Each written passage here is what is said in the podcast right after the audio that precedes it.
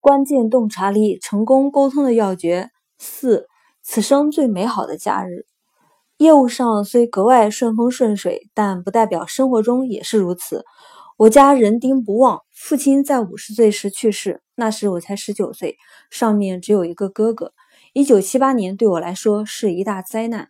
这一年，我挚爱的母亲病入膏肓，时日无多。同一时间，五十二岁的哥哥患了脑瘤，医生一开始说是良性的，后来化验证明恶性，而且不能手术。我们瞒着哥哥，所以他并不清楚自己的病情。医生说，哥哥一时没有什么感觉，但肿瘤会继续长，最终会破坏他的大脑功能。他坦言，只要不是突发脑溢血，哥哥还能过几个月的正常生活，但之后病情会急剧恶化。嫂子希望能够最后度过一段难忘的旅行，她让我选一个可以纵情欢乐的地方。难就难在我要留在纽约陪母亲。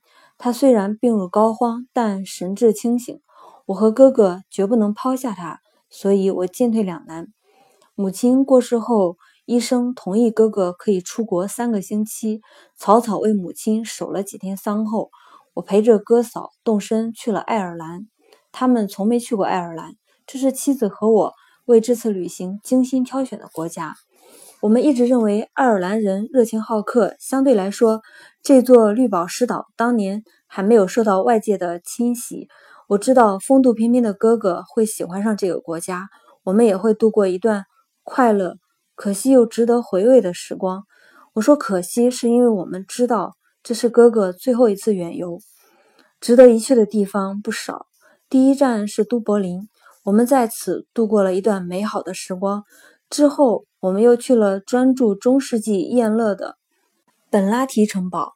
毗邻城堡的是一座仿造19世纪爱尔兰各地民居的民俗公园。